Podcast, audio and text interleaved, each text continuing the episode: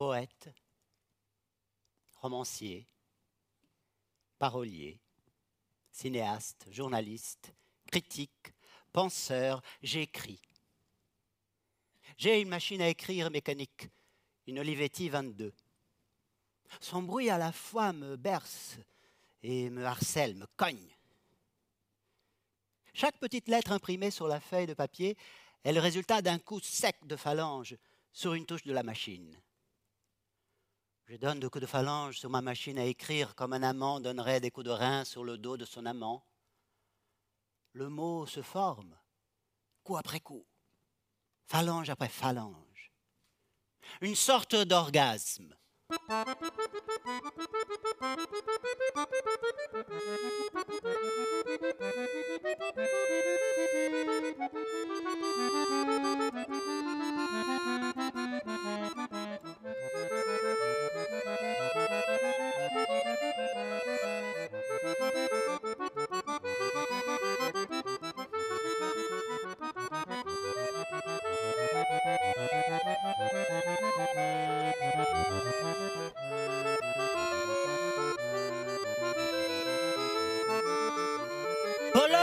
ville possédant les plus belles arcades du nord-est de l'Italie.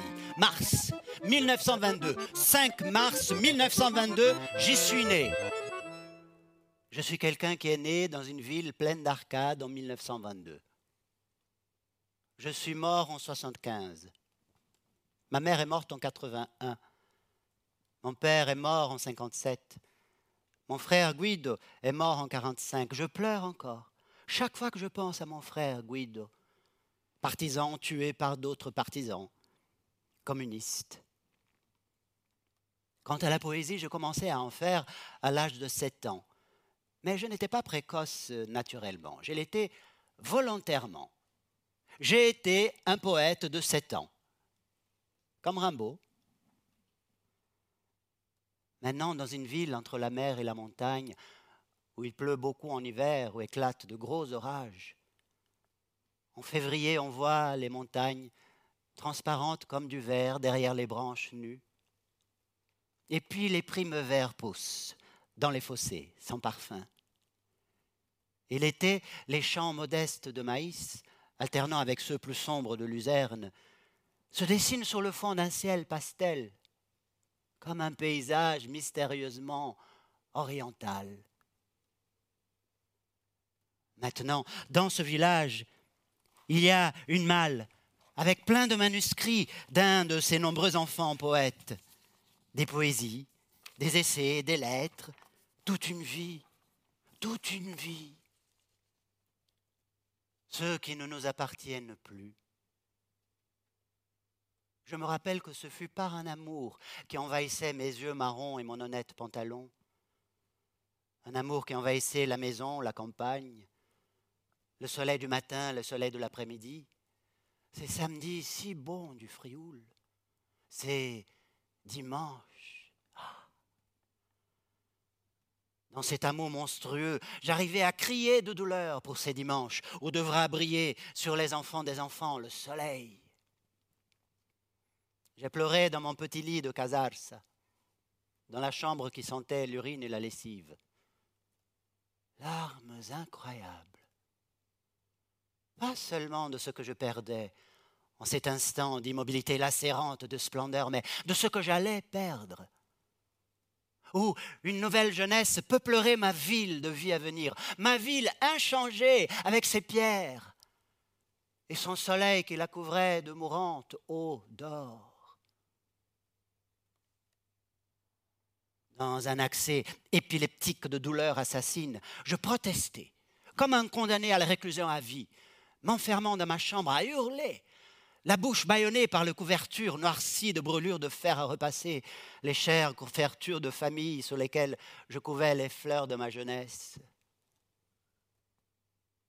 Et le soir, en hurlant, j'ai couru sur les routes du dimanche après le match, au vieux cimetière là-bas, derrière la voie ferrée, pour accomplir et répéter jusqu'au sang le geste le plus doux de la vie,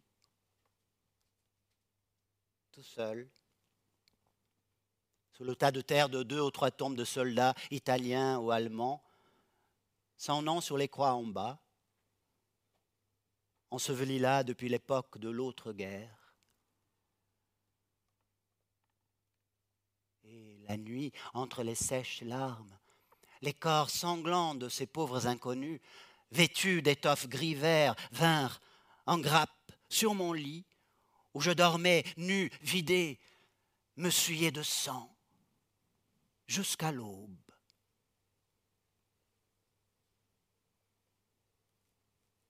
J'avais 20 ans, pas même 18, 19. Et un siècle était déjà écoulé depuis que j'étais vivant. Une vie entière consumée à la douleur de l'idée que je ne pourrais jamais donner mon amour qu'à ma main ou à l'herbe des fossés, ou peut-être encore au terreau d'une tombe sans gardien. Vingt ans. Et avec son aventure humaine et son cycle de poésie, une vie était conclue.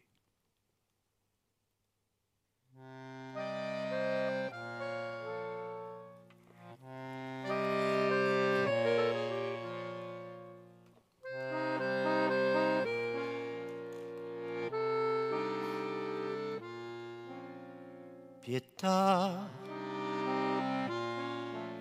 pietà voi mi volete morta e sepolta, senza gesti, senza vita, senza voce, senza viso, che non torni voi dite mai più la pazzia che sa fu qui tra noi.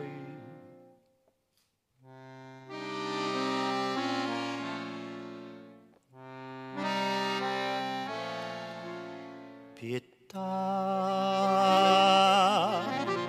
pietà, gente felice, voi mi sperate, impiccata, annegata, incendiata, maciullata, perché vive voi dite qua giù, peccatrice tabù qui tra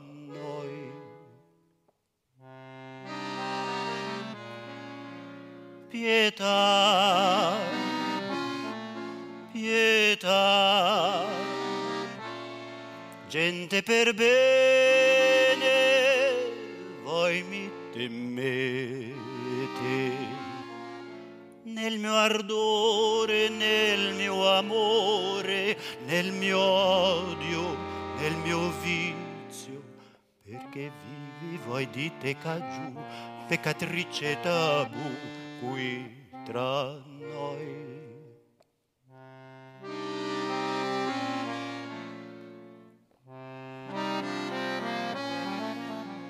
Pietà, pietà, gente al potere, voi minacciate con l'arresto, con la cella, con l'agonia, con il rogo. La passione voi dite non dà, che fastidio e ansietà qui tra noi.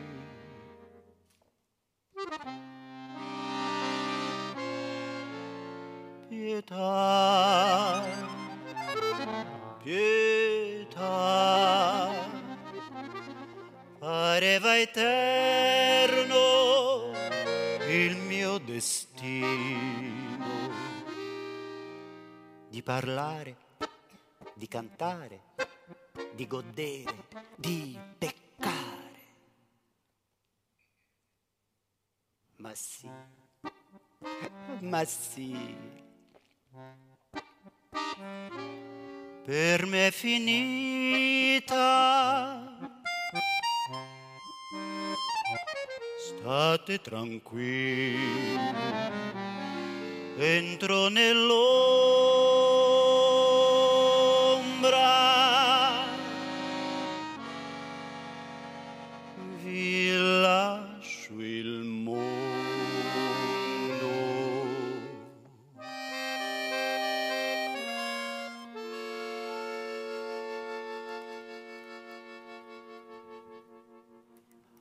premier recueil de vers, Poésie à Casarsa. Je l'ai dédié par conformisme à mon père. Il a reçu au Kenya, au fond de l'Afrique, prisonnier là-bas, victime ignorante, sans conscience critique de la guerre fasciste. Ça l'a fait un immense plaisir de le recevoir, je le sais. Nous étions des grands ennemis, mais notre inimitié était liée au destin, elle nous échappait. Ma haine injuste pour ce pauvre homme était une haine horriblement mêlée de compassion. Mais il y avait aussi un amour pour lui, un amour d'essence. Je dois rappeler mes petits pas de garçonnet de trois ans, dans une ville misérablement perdue parmi les montagnes. Je dois rappeler mes petits pas sur le bas-côté d'une route frappée par un soleil qui n'était pas le soleil de ma vie, mais de celle de mes parents. Mes petits pas vers le fossé où mon père, jeune homme debout devant moi, était en train d'uriner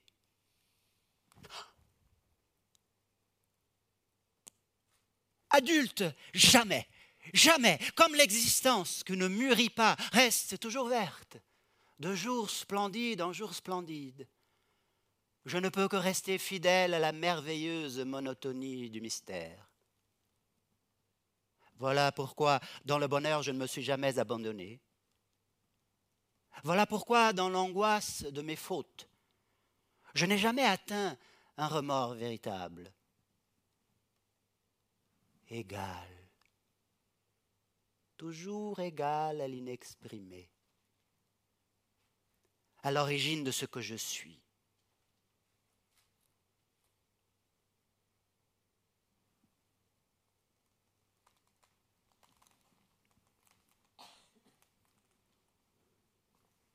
À 20 ans, il y avait la guerre.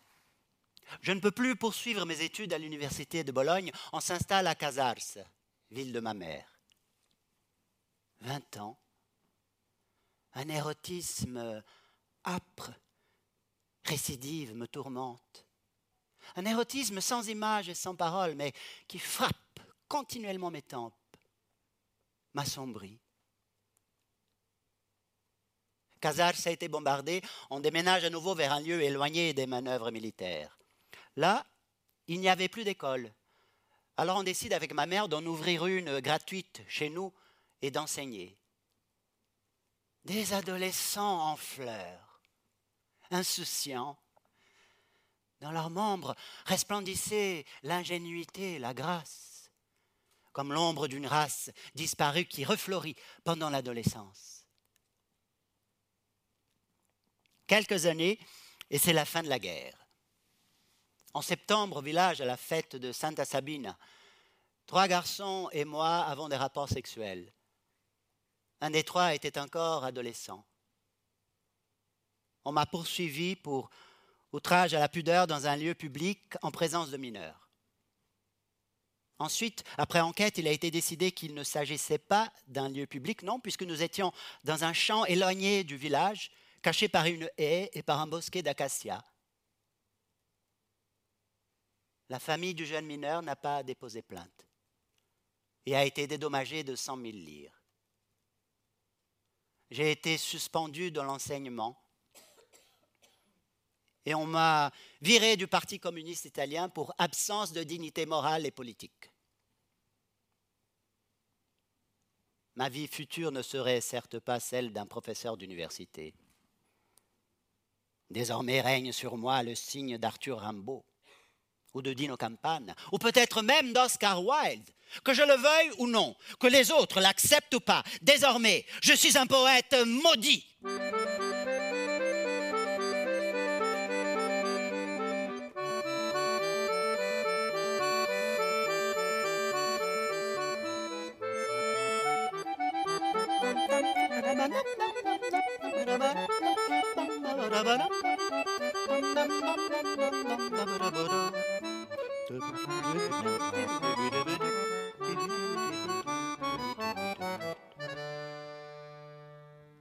J'ai fui avec ma mère et une valise et quelques joies qui se révélèrent fausses dans un train lent comme les trains de marchandises par la plaine friolane. Nous allions vers Rome. Nous nous en allions donc. Nous avions abandonné mon père à côté d'un petit poil de pauvre, avec sa vieille capote militaire. Une page de roman, la seule de ma vie. Nous sommes arrivés à Rome aidés par un oncle doux qui m'a donné un peu de son sang. Moi, je vivais comme peut vivre un condamné à mort, toujours avec cette pensée comme un fardeau, déshonneur, chômage, misère. Je ne guérirai plus jamais de ce mal, parce que je suis un petit bourgeois et que je ne sais pas sourire, contrairement à Mozart. Pour le reste, j'ai vécu au sein d'un poème lyrique comme totalement désespéré. Ensuite, mon père nous a rejoints et nous n'avons jamais évoqué notre fugue, celle de ma mère et moi. Nous avons logé dans une maison sans toit ni crépi, une maison de pauvres, dans une lointaine banlieue, près d'une prison. Il y avait 10 centimètres de poussière l'été. L'hiver, c'était un vrai marécage. Mais mais c'était l'Italie, l'Italie nue, fourmillante, avec ses garçons, ses femmes, ses odeurs de jasmin et de pauvres soupes, les couchers de soleil, les tas d'ordures, et, pour ma part, mes rêves intègres de poésie. Il me semblait que l'Italie, son destin, dépendait de ce que j'en écrivais dans ces vers, imprégnés d'une réalité immédiate et non plus nostalgique. Tout dans la poésie, pouvait avoir une solution. Et sale volatile dormeur, gris comme la boue, blanc comme le soleil de dix heures du matin, avec la tête innocemment privée de vie sous son aile. Je ne sais où, je ne sais comment, mais je sais que tu es là. Vieille buse noire qui veut passer pour la mariée du village, vieille buse à l'œil torve qui fait semblant d'être endormie, dans ton silence matinal, l'envie de mourir est encore plus claire. Que tout ce que je suis, par grâce ou par volonté, cesse d'être sagesse. Elle ne sert à rien en garçon qui se trouve vieux, en train de voler dans les cieux du Sahara ou de l'Arabie. Tu n'iras pas te reposer pour te protéger de la maudite lumière du jour oiselée du Frioul, dans des bosquets de mois connus, parmi les arbres purs, le peuplier, le sureau, la vigne, le mûrier, ni davantage dans les forêts autour de la ville de Lagos, dans les savanes roses du Soudan, ou sur les crêtes violettes des volcans d'Aden. Tu t'en iras en un seul vers, dissipé par la prophétie. Et moi, dans mon dernier petit recueil, sous le beau soleil du monde arabe ou chrétien, de la Méditerranée ou de l'océan Indien, inadapté à l'histoire, inadapté à moi. Je m'adapterai à la terre future, quand la civilisation redeviendra nature. Ensuite, la vieille buse se réveille elle vient. Et nous luttons sans parole. Un aigle sur le chevreau, mais un chevreau qui mord comme il me happe et me hisse. Nous sommes là à lutter, nous sommes là happés, comme une menthe religieuse qui fait l'amour avec un passereau. Et, vu de loin, sur les pentes orangées de la banlieue de Rome, on pourrait se demander si c'est un sommeil, un coït, ou un duel à mort?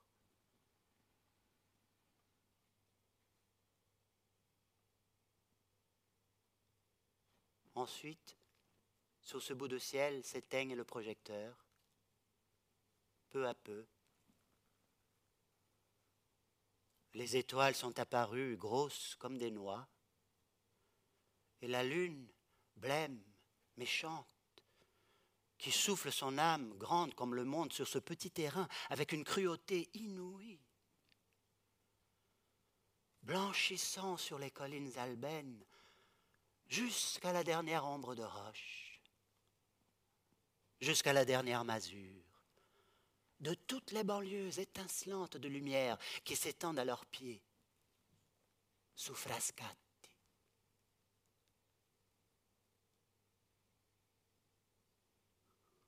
Ensuite la buse me dépose. Elle s'en va en se léchant les plumes, avec le calme de celui qui sait ce qu'il fait.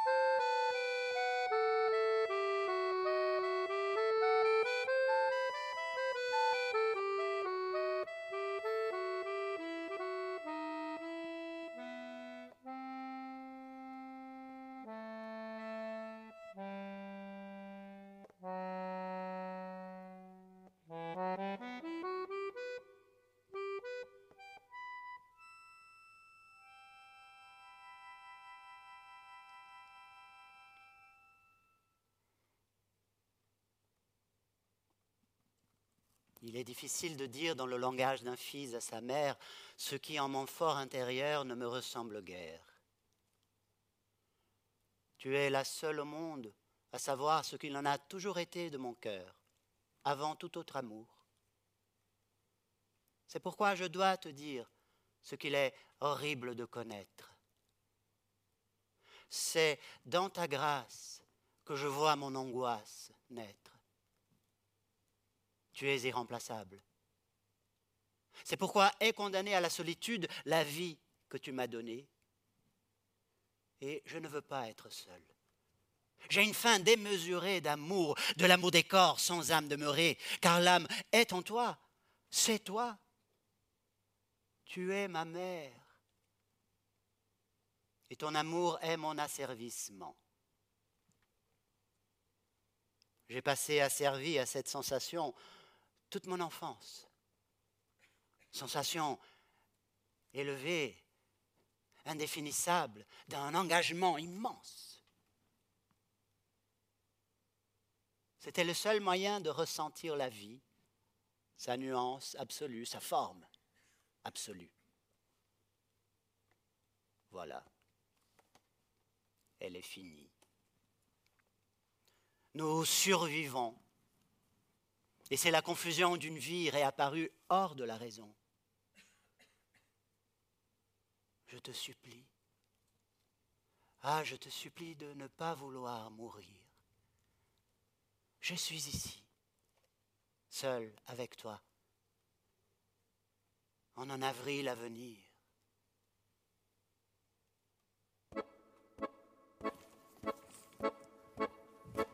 Histoire du jeune soldat Vincenzo, qui quitta un jour sa campagne pour combattre la guerre sous l'appel de Napoléon. Vincenzo combat en Russie, combat en Pologne, souffre du froid, se blesse. Son seul compagnon è son fidel cheval. Addio, addio, Casarsa, vado via per il mondo. Lascio il padre e la madre, vado via con Napoleone. Addio vecchio paese, addio giovani amici. Napoleone chiama la meglio gioventù quando si alza il sole al primo chiaro del giorno, Vincenzo col suo cavallo di nascosto se n'è partito, correva lungo il tagliamento e quando suona mezzodì Vincenzo si presenta a Napoleone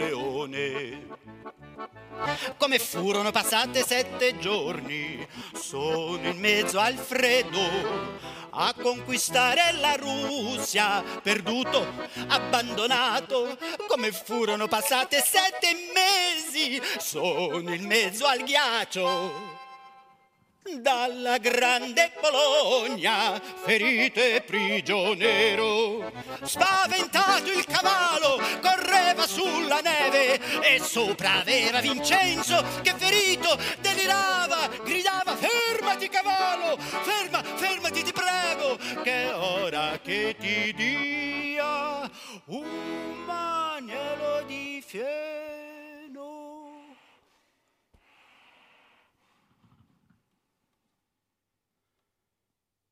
Vincenzo réussit à descendre de son cheval effréné.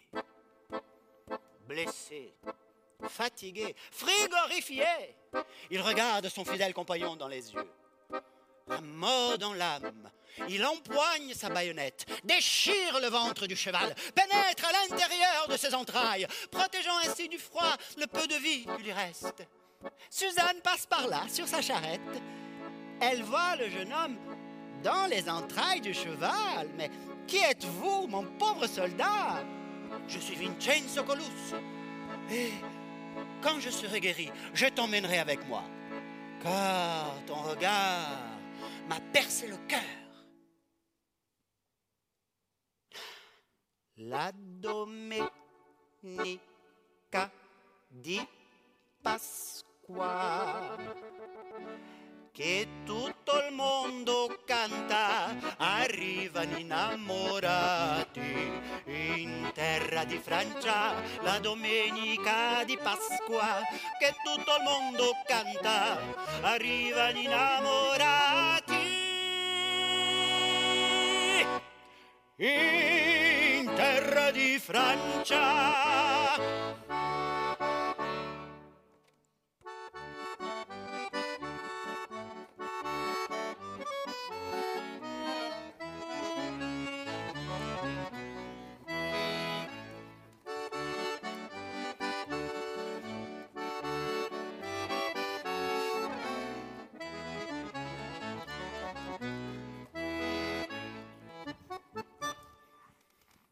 Métier de poète en tant que poète est de plus en plus insignifiant.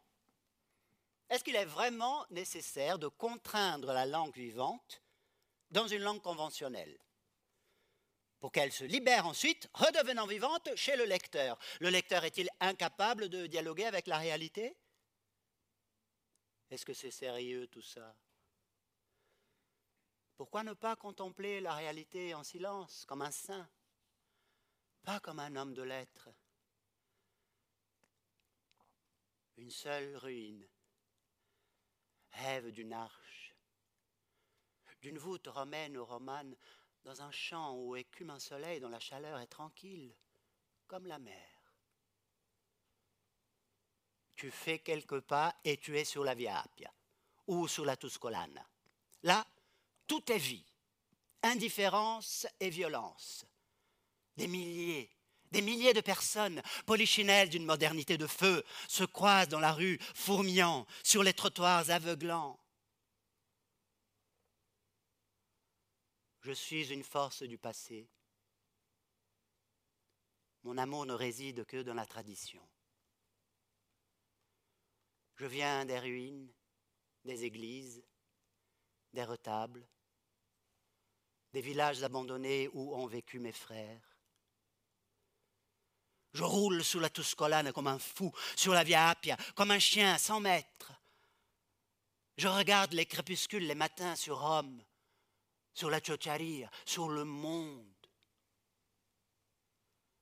Comme les premiers actes du poste historique auquel j'appartiens, par privilège d'ancienneté. Monstrueux, celui qui est né des entrailles d'une morte.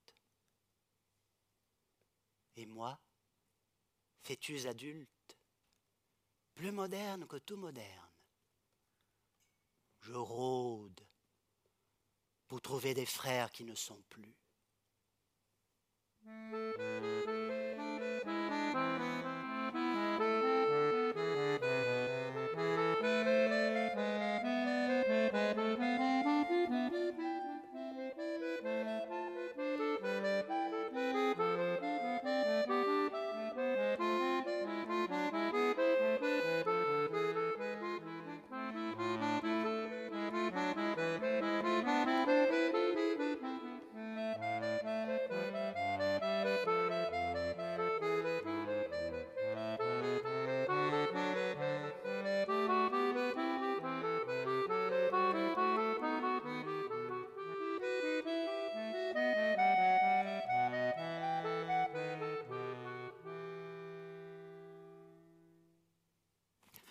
Je sais que l'engagement est inévitable.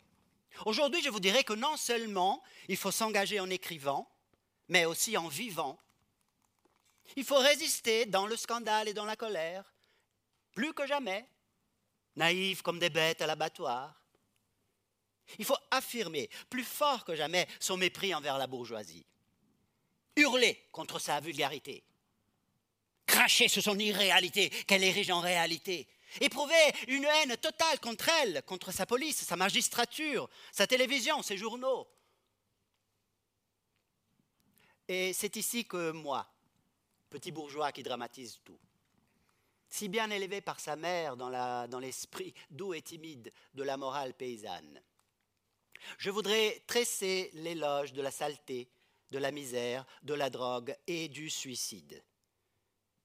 Moi, poète marxiste privilégié, qui possède les armes idéologiques pour combattre, moi qui suis profondément comme il faut, je prononce cet éloge. Car la drogue, la douleur, la haine et le suicide sont, avec la religion, le seul espoir qui nous reste.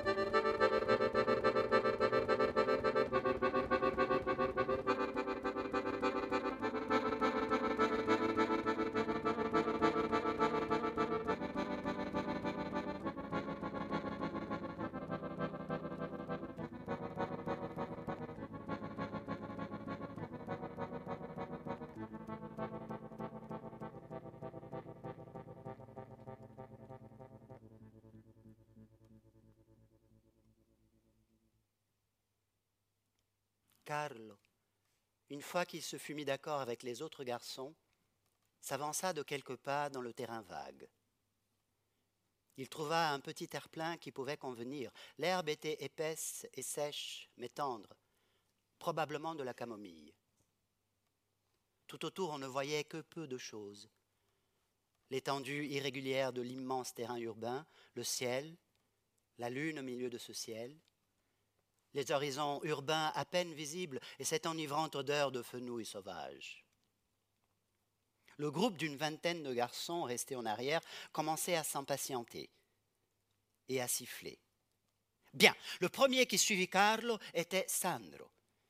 Carlo se retourna pour le regarder sans expression, comme quelqu'un qui se prépare à accomplir un devoir déjà préétabli et contracté auparavant. Dans sa poitrine, son cœur était débordant de sa conscience présente, mais les regards et gestes de Carlo étaient dépourvus de toute participation apparente. Bref, le comportement de Carlo avait une certaine imitation de la prestation hâtive d'une pute qui ne doit pas admettre qu'elle fait ce qu'elle fait par plaisir en plus de l'argent. Carlo se mit à genoux devant Sandro, qui était à son tour un peu timide, une timidité légère, facile à masquer.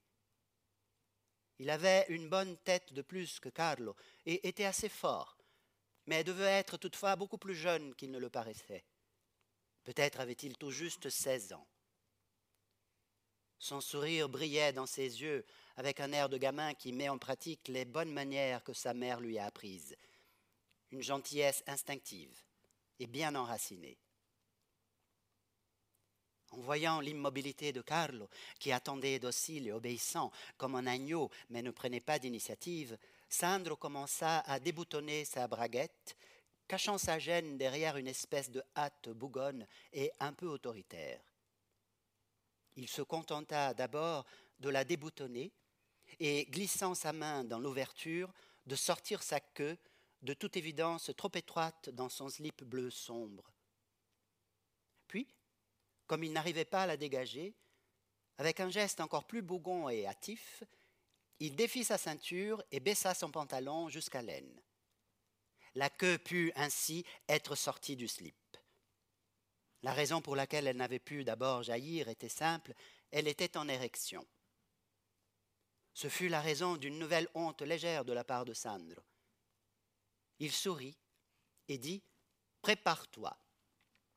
Il sourit alors joyeusement et déclara Je bande déjà. Et en même temps, il tendit une main avec laquelle il effleura à peine la nuque de Carlo pour le rapprocher.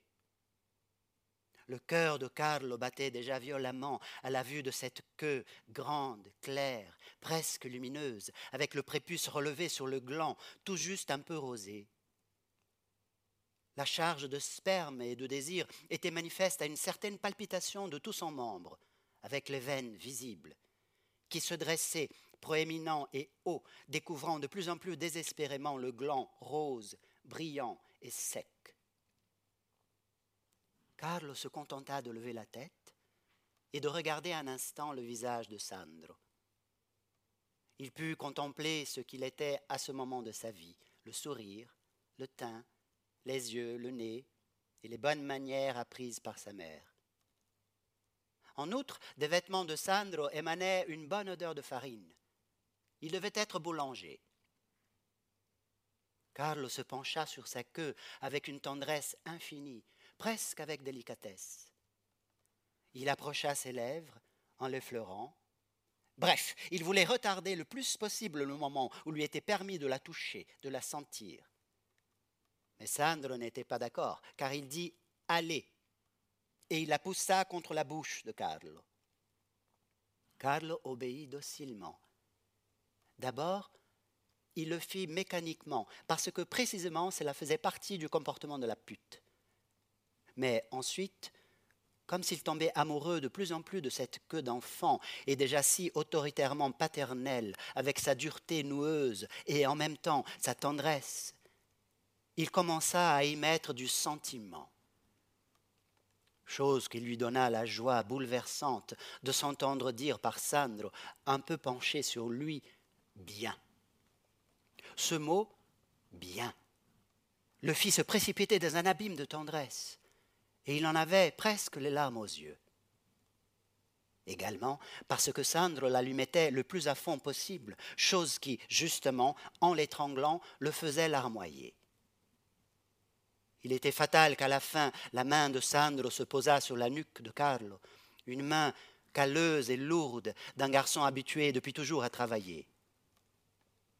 Ce qui le faisait le plus tressaillir d'un sentiment presque brûlant de reconnaissance, c'est que cette grosse main commença à exercer sur sa nuque une légère pression qui, peu à peu, devenait plus forte et plus autoritaire. Il était ainsi, à présent, prisonnier de Sandro, victime de sa volonté étouffant à moitié les yeux pleins de larmes qui l'aveuglaient. Ce n'était plus Carlo maintenant qui levait et baissait la tête, mais la main de Sandro qui l'y contraignait avec une violence, une rapidité qui, si l'on y pensait, paraissait impossible. Finalement, Sandro s'arrêta soudain, silencieux. Carlo sentit sa queue se durcir et se vider, presque se dissoudre. Il tenta de s'en écarter, mais les mains de Sandro, muet, étaient en étau sur sa nuque et sur son épaule. Ce n'est que bien après que la dernière goutte de sperme fut exprimée que Sandro relâcha son étreinte et laissa libre la tête de Carlo. Carlo se détacha et regarda à quelques centimètres de son nez la queue de Sandro. Ainsi, déjà un peu molle, elle paraissait encore plus énorme. Et puis, il y avait le brillant du sperme et de la salive qui donnait à la pigmentation de sa peau une sorte de pâleur bestiale et un peu obscène. Toutefois, cette onction avait quelque chose de sacré. Carl leva les yeux encore un instant vers le visage de Sandro. Ce fut un autre instant, pareil à un siècle de contemplation. Le sourire s'était un peu éteint sur les traits de Sandro. Le jeu était fini.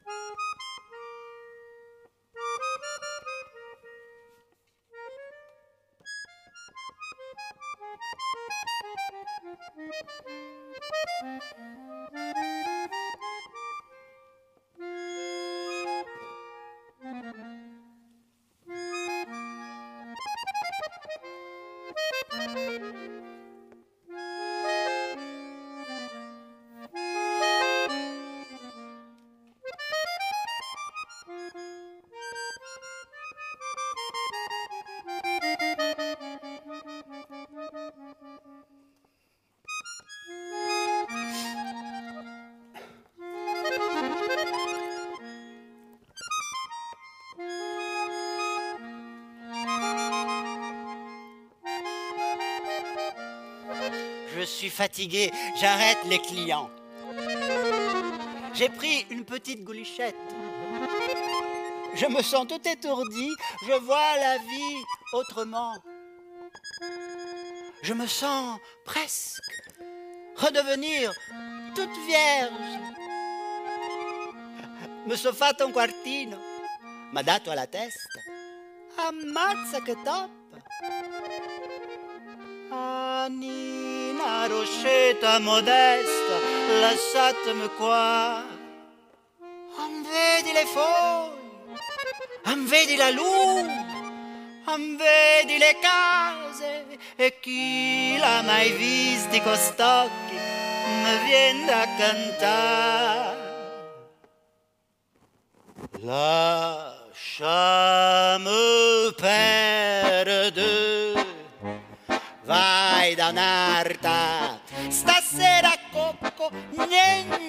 fare. E poi so vecchia, c'ho trent'anni, Ermon ancora lo da guardare. Mamma mia che luce, che vedo qua attorno le vie del testaccio mi parano come di giorno di un'altra città. Vedi la gente, vedi i bar, vedi le case, an vedi le frone che storia si fa sfarfallare. Va via amoretto, fai la bella, stasera godo la libertà. Spara il guzzetto e torna a casa, che mamma tua si sta aspettando.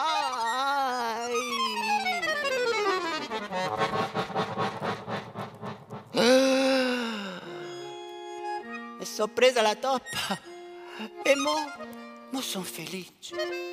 Mi possa cercare, mi sento tornata ad un fiore di verginità. Verginità. Verginità. Sento tutta verginità. Chi sarà? Chi sarà? Chi sarà, chi sarà, chi sarà? Mi sento tutta verginità.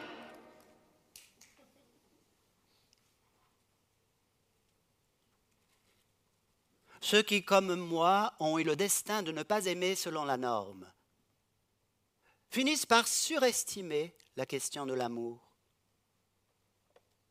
Quelqu'un d'ordinaire pourrait se contenter de la chasteté, mais chez moi, la difficulté d'aimer a rendu obsessionnel le besoin d'aimer.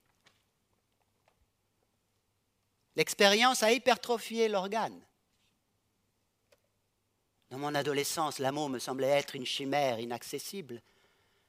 Avec l'expérience, la chimère a été consumée jusqu'au dernier petit recoin.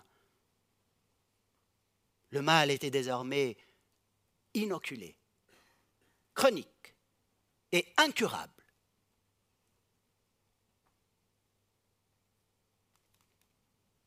Inoculé, chronique et incurable.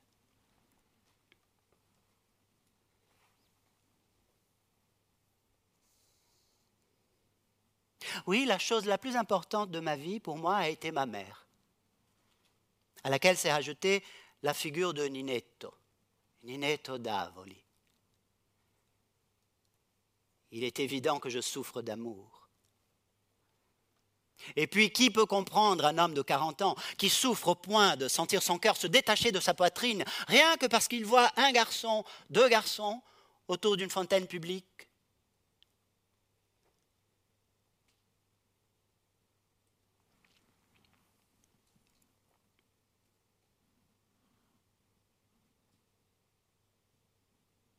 Chaque fois que j'entends la musique de Bach, je me sens face à une lutte chantée à l'infini entre le ciel et la chair. Je prends parti pour la chair. une sensualité profonde dans la musique de Bach, portée par une technique sans tentation, donne le chemin vers une libération artistique absolue.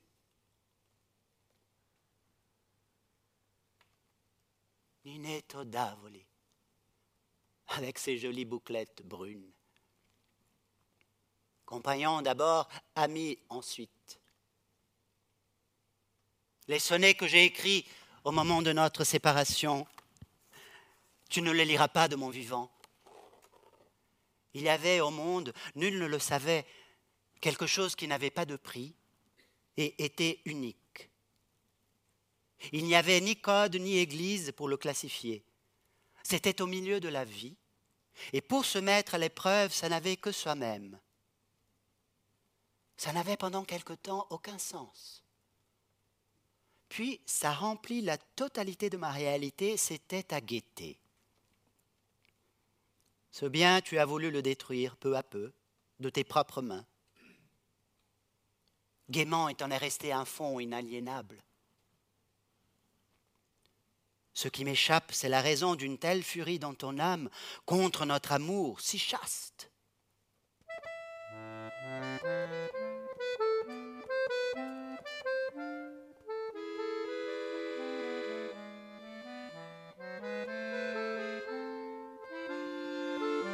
Je pense à vous et je me dis je l'ai perdu, avec une douleur que je pourrais exprimer en mourant, pas autrement. Au bout d'une minute, je repense à vous et votre image reprend gaiement sa force. Je refuse alors de vous pleurer me ravisant. Puis, à nouveau, je vous considère comme perdu. Êtes-vous, n'êtes-vous pas un autre, mon terrible Seigneur, qui ne savez ce qui vous arrive? On se perd toujours même sans vraiment mourir. Nous le savions, moi pédant, vous léger, mais vous connaître a tout changé. Et si je vous perds, ça veut dire que je me retrouve sans vie, au point où j'en étais.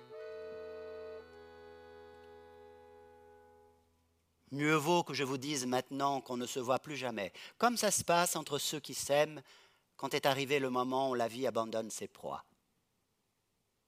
Neuf ans, c'est beaucoup. Je m'en contente. Même si je suis ici comme au premier jour, dans l'attente de vous connaître, d'être avec vous, de vous avoir toujours près de moi, il est humain que je veuille vous laisser de moi un bon souvenir. Le souvenir de celui qui a été jeune avec vous, qui vous a tant donné, qui, comme vous dites, vous a appris à parler. Je ne veux pas que vous ayez de moi l'image d'un vieux désespéré dont l'unique manière de vous avoir est de vous tourmenter. Maintenant, tout est manque de bonheur. Tout est voué à la résignation.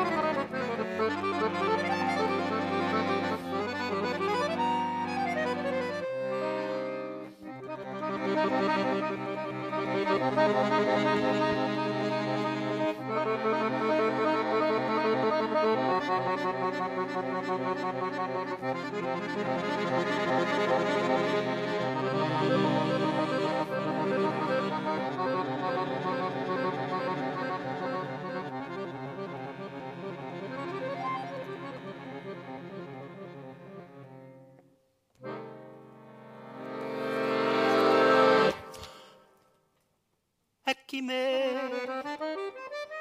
Dentro qua tutta nuda fracica fino all'ossa du guazza. Intorno a me che c'è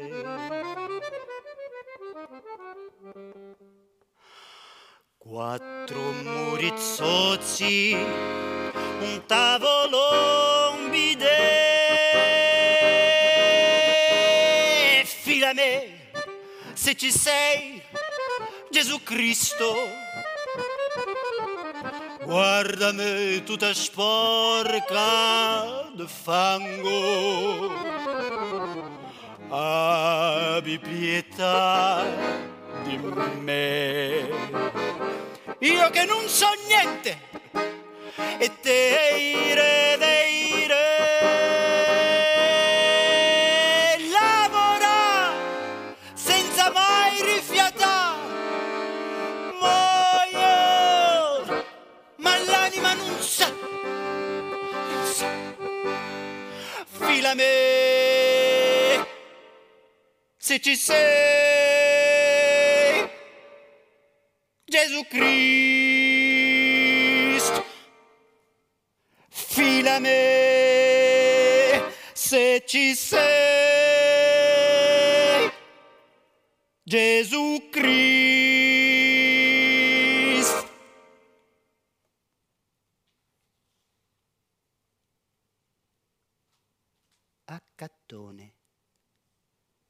Mamma Roma, la rabbia L'Évangile selon Saint Matthieu. La ricotta. Enquête sur la sexualité. La terre vue de la lune. Uccellace Uccellini. Édip Roi, Médée, Porcherie. Que sont les nuages? Théorème. Le Décaméron, les contes de Canterbury les mille et une nuits, Salah ou les 120 jours de Sodome. Pourquoi je suis passé de la littérature au cinéma Pour changer de technique. J'avais besoin d'une nouvelle technique pour dire une chose nouvelle. Ou bien le contraire, je disais toujours la même chose. Donc, pour changer, je dois changer de technique. Mais je ne suis pas tout à fait sincère en donnant cette réponse. Le cinéma n'est pas seulement une expérience linguistique, mais justement en tant que recherche linguistique. Le cinéma est une expérience philosophique. Il représente la réalité non pas par le biais des symboles, mais il représente la réalité par la réalité elle-même. Si je n'avais pas eu l'écriture ou le cinéma, j'aurais aimé devenir un bon footballeur. Après la littérature et le sexe, pour moi, le football est l'un des plus grands plaisirs. Le football est un système de signes, c'est-à-dire un langage. Les mots du langage du football se forment exactement comme les mots du langage écrit-parlé, c'est-à-dire par une combinaison infinie de phonèmes. Les mouvements que le pied du footballeur donne en tapant sur le ballon étant comme les lettres de l'alphabet. Voilà, un homme qui frappe un ballon avec son pied forme un phonème. La combinaison des phonèmes produite par les différents joueurs forme les mots du football. Et l'ensemble des mots du football compose un discours. Le match est un véritable discours dramatique. On peut avoir un football apparenté à un langage fondamentalement en prose et un football apparenté à un langage fondamentalement poétique. Giacomo Bulgarelli, milieu du terrain, c'est du football en prose. Gigi Riva, buteur, c'est du football en vert, c'est un poète réaliste. Mario Corso, attaquant, c'est du football en vert aussi, mais ce n'est pas un poète réaliste, non, non, non, non, non, c'est un poète un peu maudit, extravagant. Diego Rivera, centre-gauche, c'est du pur football en prose, mais une prose élégante, esthétisante. Et puis, il y a un moment qui est profondément poétique, il s'agit du moment du but. Chaque but est toujours une invention. Il est subversion du code, il est irréversibilité, il est stupeur. Chaque but est une parole poétique. Qui sont le plus grand buteur du monde Les Brésiliens. Leur football est un football baigné de poésie. Le rêve de tout footballeur, c'est de partir du milieu du terrain, de dribbler tous ses adversaires et de marquer le but. Comme un vers poétique admirablement construit. Mais ça n'arrivera jamais. Ce n'est qu'un rêve. C'est un rêve.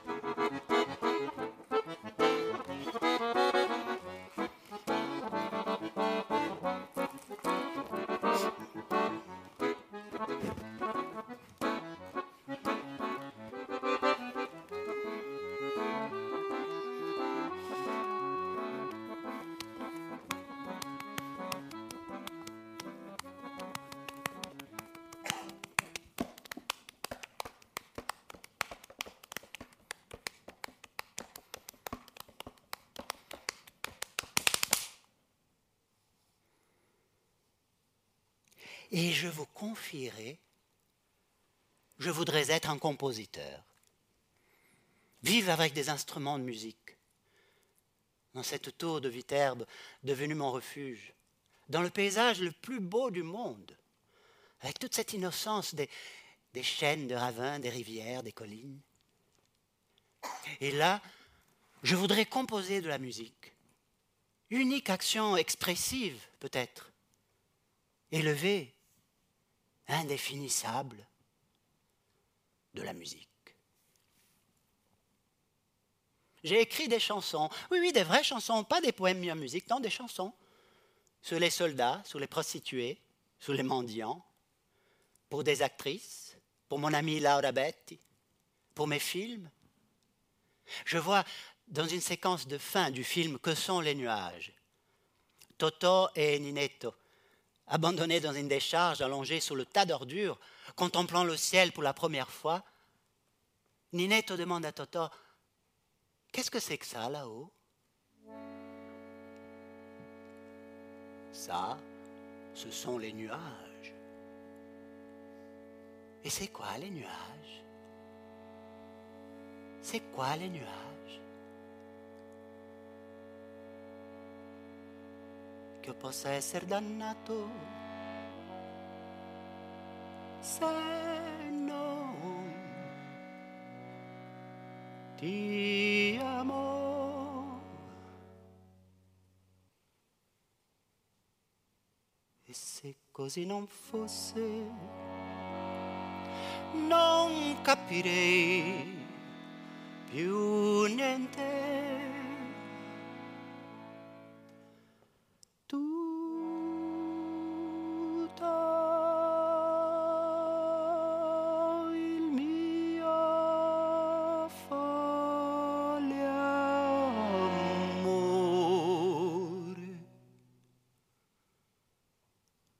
Soffia il cielo,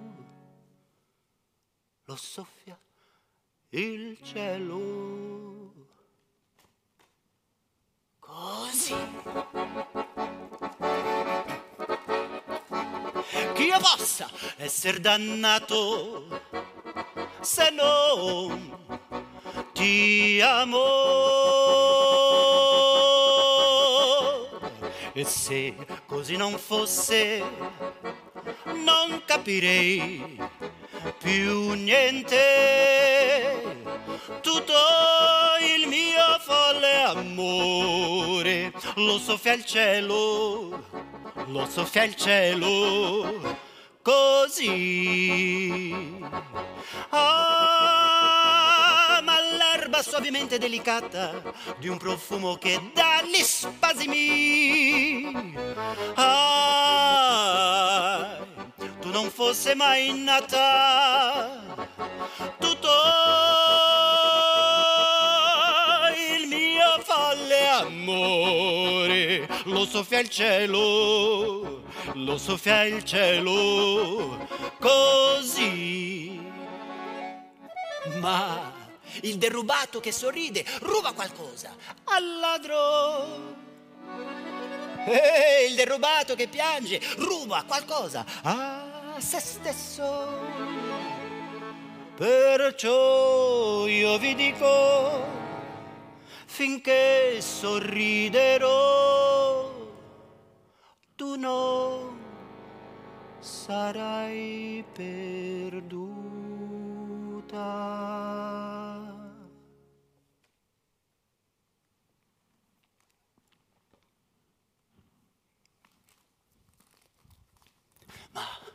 Queste sono parole e non ho mai sentito che un cuore, un cuore affranto, si cura con l'udito e tutto il mio folle amore. Lo soffia il cielo, lo soffia il cielo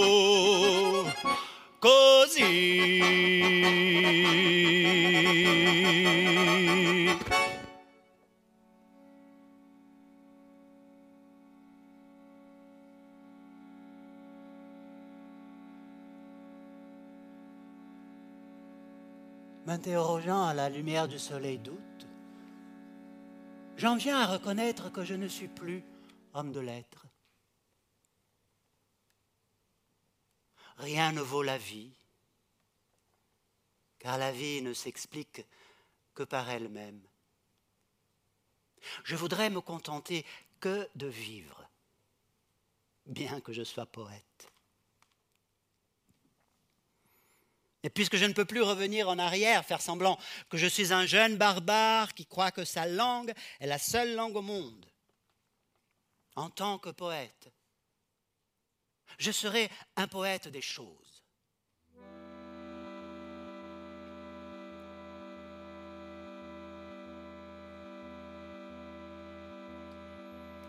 J'ai eu tout faux.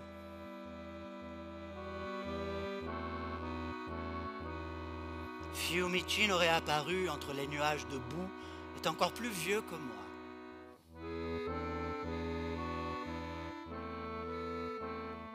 C'est un rose chair de douleur, cancer de rose dans la rose première, avec cinq pétales incarnates.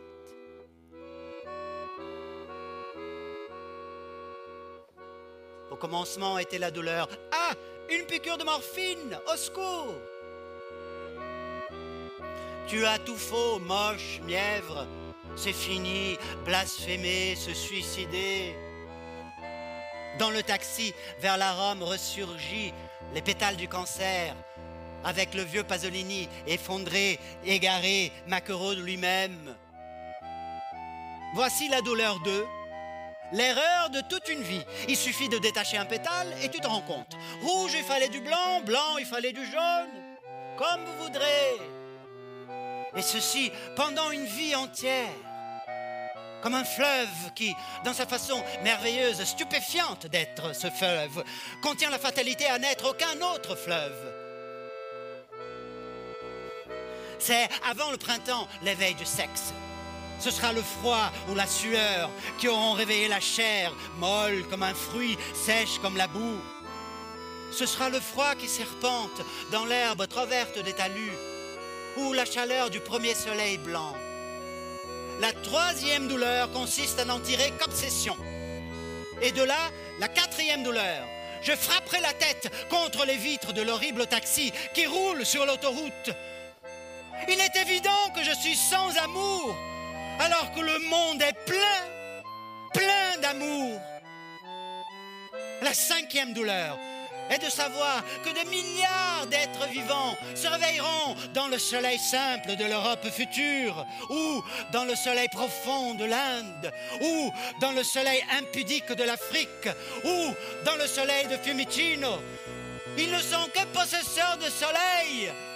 Solo chi non è nato vive, vive perché vivrà. E tutto sarà suo, è suo, fu suo. Si apre come un'aurora Roma, dietro le spirali del Tevere, gonfio di alberi, splendidi come fiori, biancheggiante città che attendi non nati, forma incerta come un incendio, nell'incendio di una nuova preistoria.